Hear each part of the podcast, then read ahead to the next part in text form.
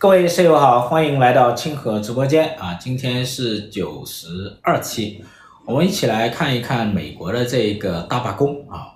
你看今年呢，美国呢搞了几起大罢工是吧？在这个 在之前呢，有一个这个好莱坞啊，好莱坞的这些工人这个大罢工啊，祝大家双节快乐啊！各位舍友双节快乐！好莱坞之前的那一场罢工，大家还记得吧？啊，就是这个奥本海默上映的。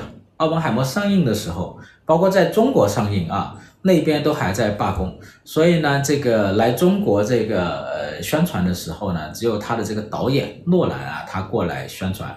他那些演员啊，什么制片人啊，这些人啊，都都都没法过来，因为他们要罢工。他们罢工期间呢，是不能参加这一些活动的。所以呢，那个时候是吧？那个时候就是说这个，但是现在呢，他们现在已经结束了。就是好莱坞的这个罢工结束了。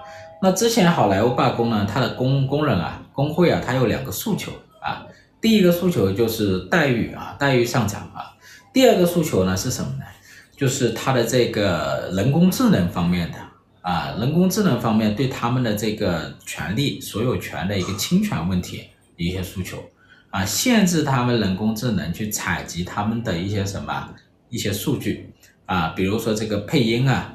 啊，比如说设计啊，啊这些影视作品啊，这些这些数据啊，限制他们的采集。所以第二种第二种这种诉求的话，在未来这个人工智能时代啊，啊尤其是这种内容生成式的这种人工智能革命时代啊，工会啊，尤其是以好莱坞为代表的这种工会，会跟这一种啊硅谷啊会有漫长的一个斗争啊，硅谷的这些科技公司、人工智能公司。接下来可能会有一个漫长的一个斗争啊，大家可以进一步跟踪啊。那这一次的话是是美国的这个汽车工会罢工，美国汽车工会啊是美国这个非常大型的一个工会之一，它有十几万的这个工会工人，然后呢，它的历史又非常的漫长和悠久啊。美国的这个汽车工人呢是美国第一批中产阶级啊，第一批中产阶级。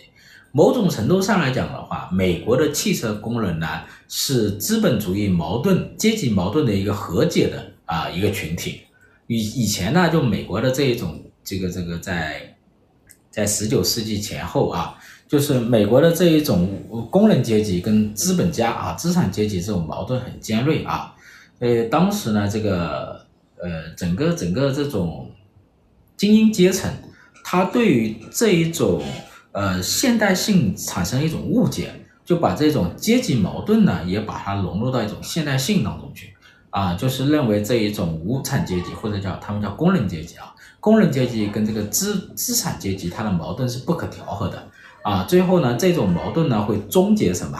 会终结资本主义。但是呢，最后呢，这个发现这个历史不是往这方面演变的，就是这个工人阶级，他不断的在资本主义的发展的过程当中，不断的获得财富，然后从原来的这一个普通的啊、中低收入的一个阶级，进入到一个什么？进入到了一个中产阶级啊，进入中产。而美国呢，第一批中产阶级呢，就来自于汽车工人。为什么来自于汽车工人啊？原因是在这个。就在这个工业化的过程当中啊，这个汽车汽车业的快速的发展，然后呢，呃，尤其是这个福特公司啊，它发明这个汽车流水线之后呢，它的这个生产力大幅度的提高，大幅度提高之后呢，它产生了经济效率，然后这个经济效益呢，又回馈到了它的汽车工人身上，所以汽车工人啊，一直以来在美国都是比较什么，收入比较高的一个一个工人群体，然后呢，他们又是什么，第一批获得。这个这个就是第一批晋升为中产阶级的这么一种啊工人啊，在中国呢，因为是工业化跟信息化是一起的，工业化、信息化、全球化、城市化啊，都是一起在过去三十多年、四十年发生的，所以中国的第一批的这个中产阶级呢，嗯，不完全是呃，不完全是工厂的工人啊，很多都是什么知识工作者啊，知识工作者。比如说这个 会计师啊、设计师啊、律师啊啊这一些啊、软件工程师啊啊，比如说我们大厂的这一个呃这个软件工程师，还有管理层啊，还有金融分析师，还有这个叫金融交易员，这一些这一些群体，但美国不一样，美国它是先是走工业化，工业化走了这个一两百年，一百多年，然后呢再进入了一个信息化，所以人家的第一批的这个中产阶级呢是什么？是工厂工人，尤其是汽车工人为代表，所以它这个工会啊具有相当的一个代表性。这一次呢是汽车工会呢第一次对三大汽车厂商发起什么？发起大罢工啊！他们的罢工的诉求是什么呢？主要就是什么？涨工资啊，涨待遇啊。最开始呢，汽车工会提提过的、啊、提的这个诉求是涨百分之四十啊。为什么涨百分之四十呢？就是说这个 汽车的这些高管，涨汽车厂商的高管，他的这薪水涨了百分之四十，然后工会说我们也要涨什么百分之四十。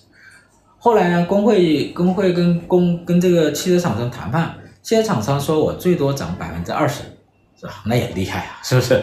涨百分之二十，然后呢，这个工会呢妥协，说百分之三十五可以。所以现在呢还有百分之十五的这个分歧。除了除了这个涨的工资之外呢，这个福利待遇啊，其他东西呢也说需要涨。然后还有说什么呢？如果你三大厂商要向这个。人工智能方面转型，人就无人驾驶啊，新能源汽车方面转型呢，你不能损害我工人利益，工人利益，对，所以呢，现在这个分歧还有点大，呃，这个还没有办法弥合，所以斗争呢，罢工呢还在继续。就在前两前两天呢，这个瞌睡桥啊，就是拜登啊，你们叫他瞌睡桥啊，拜登呢，他就啊，他就是这个这个去。呃，去了现场罢工现场，他就支援这个罢工的工人啊，同志们，你们得顶住啊，呃，坚持到最后，我们就能胜利。哼，然后这个信息呢传到到处都是，推特上到处都是，也传到中国来了，是吧？然后中国这边网友就调侃这个资本主义的这个总统，你看最后去什么？呃，最后去去支援工人了，是吧？支援工人了。呃，人家就是来调侃啊，调侃。然后这个拜登过去就是拉选票，哎，对，拉选票，因为明年就要大选了，是吧？那这个汽车工人，呃，他就具有相当的代表性，在工人阶级当中具有相当的代表性，所以呢，他去拉票啊。目前呢，拜登呢，他代表了这个两大群体的一个利益，一个就是我之前跟你们讲的这个建制派啊，建制派的利益。另外一块呢是什么呢？就是这个偏左的啊，偏左这一派。工会呢一般认为是一个偏左的一个群体，就在政治上啊偏左的一个群体。嗯，所以呢，他这一次去去那个去现场啊，相当于是支援工会啊，实际上呢就是什么？就是获得更多的想获得更多的选选票嘛。然后美国的汽车呢？这三大汽车厂商啊，都是还是什么传统的燃油汽车啊，燃燃油车。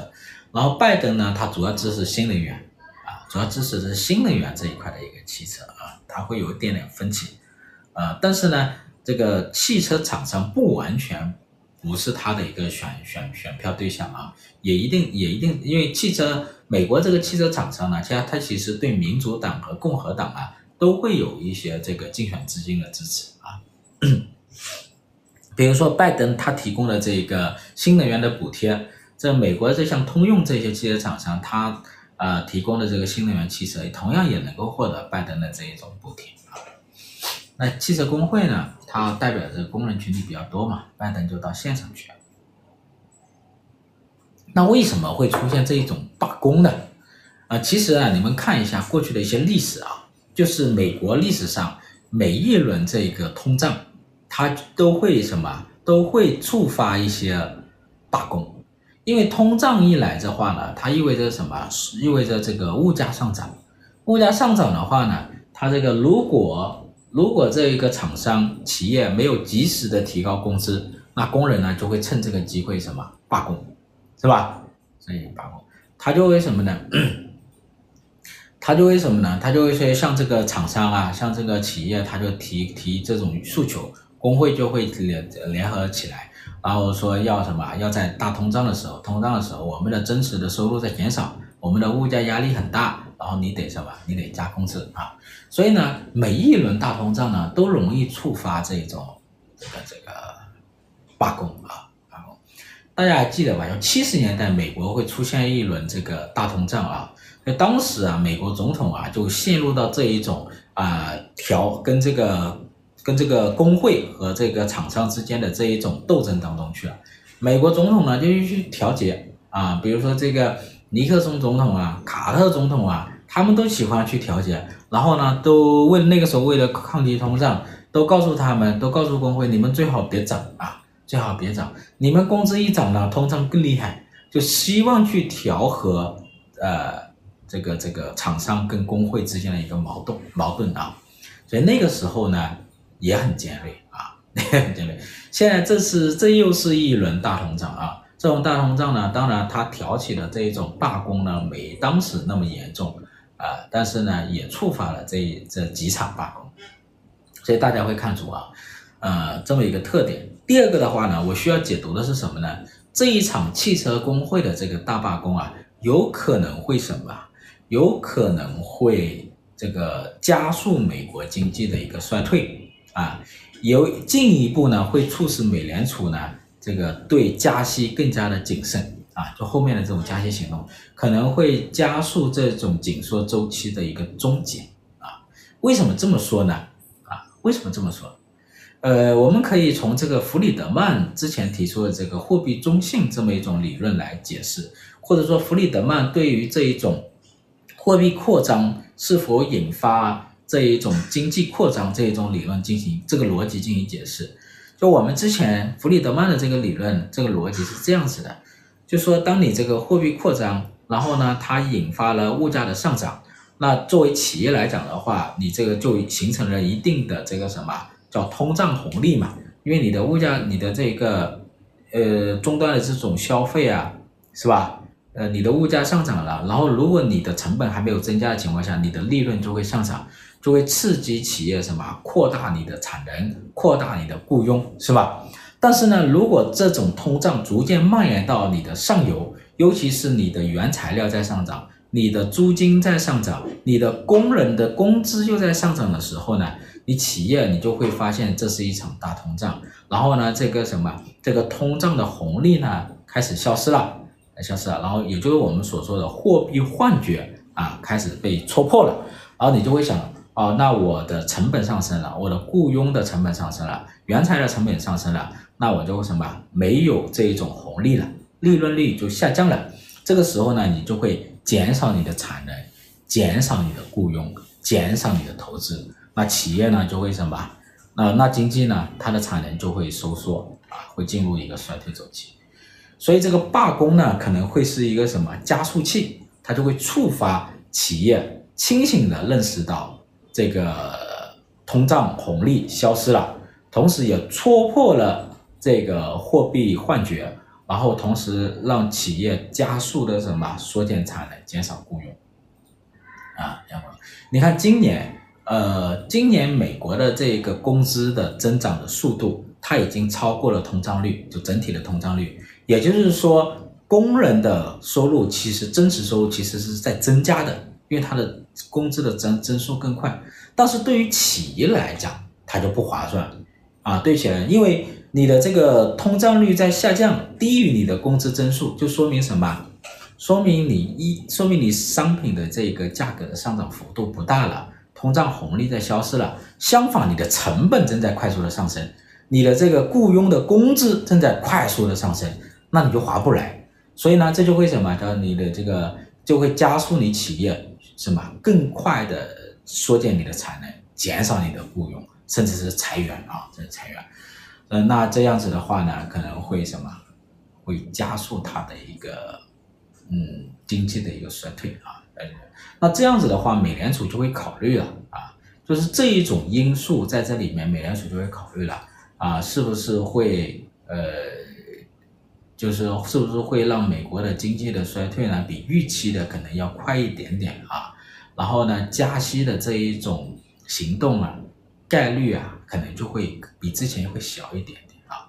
如果这个罢工继续的恶化下去、蔓延下去呢，加息的这一种概率又会在慢慢的减少啊。所以我们可以一步一步来看啊。所以我把这一次美国的汽车厂商的这个大罢工呢，把它定义成是美国呃这一种货币戳破美国这一种呃货币幻觉，促使美国厂商缩减产能啊，呃减少雇佣，然后呢对美国经济的衰退呢起到一个加速作用，同时让美联储呢的加息行动会更加的谨慎啊，然后呢进一步的促使。这个美联可能会加速美联储啊终结这一次的这个紧缩周期啊，所以我们可以把这个弗里德曼的这个逻辑给结合起来啊，嗯，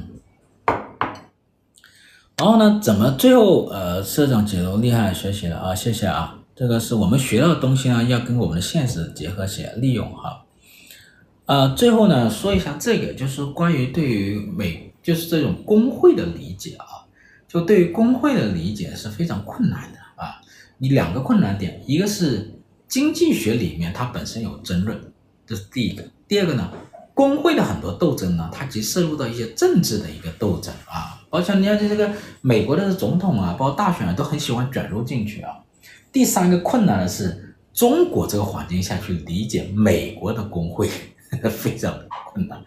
因为中国的工会跟美国的工会它不一样啊，就美国的这一种工会所起到的作用呢，恰恰是我们现在很渴望的，是吧？很渴望的。所以呢，这这里面呢，就是说对于工会的一个理解啊，在中国这种环境下是非常困难的，非常困难的啊。历史上呢，工会本来就是一个什么政治斗争的一个产物啊。所以不太好理解。我从这几个角度来看吧，哈，一个是，就是说，之前就是在美国当时十九世纪的时候，它的制度没那么完善的时候，这个资本家他会合谋，是吧？资本家他会合谋，包括这个托拉斯组织之间的合谋，以及托拉斯组织跟政客之间的合谋啊，那个时候其实是蛮严重的啊。就美国的这种早期，十九世纪的那种早期啊，它制度没那么完善，这些问题都存在的。这个问题呢，我们没有必要去，就是包括自由派的经济学家没有必要去掩盖啊，它是真实存在的。然后呢，这个美国它就这个工人他就会团结起来，然后就会形成这种联盟，这个联盟后来就成了工会。所以好多努力呢，它是相当于它相当于是一个什么政治斗争的一个产物。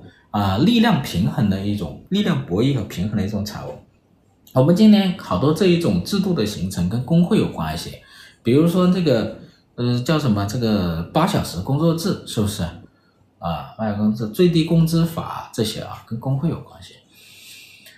呃，包括一些权益啊，包括包括妇女的权益，包括童童对儿童的保护，这些都跟工会的最后的这些努力和斗争有关系。是吧？然后，呃，但怎么去理解这个东西？呃，然后，然后这个这些斗争当中呢，最后形成了一个我们叫做这个反托拉斯法。但问题是，早期的反托拉斯法很有意思啊，他这个把工会的这个把工会作为一个托拉斯来处理，然后工会的一些领导被抓起来了啊。就工会它是不是一个这种组织啊？算不算是一种合谋？是吧？也 也是值得理理解。后来美国的这一种相关的法律呢，就没有把工会列入成一个反垄断的一个对象啊，把它脱离出来了。嗯，是这么一个回事。经济学当中呢，有一派的经济学家他是偏自由派的，他是反对工会的，反对工会存在的啊。呃，他是主张的是一个什么更加自由的一个竞争啊，主张是这样子。嗯。我的观点呢，就是一视同仁啊，一视同仁，就是你你你，如果是怎么去界定垄断，怎么去界定合谋，那么对于任何组织，对工会也好，托拉斯组织也好，什么任何组织啊，都是按同样的标准去界定它。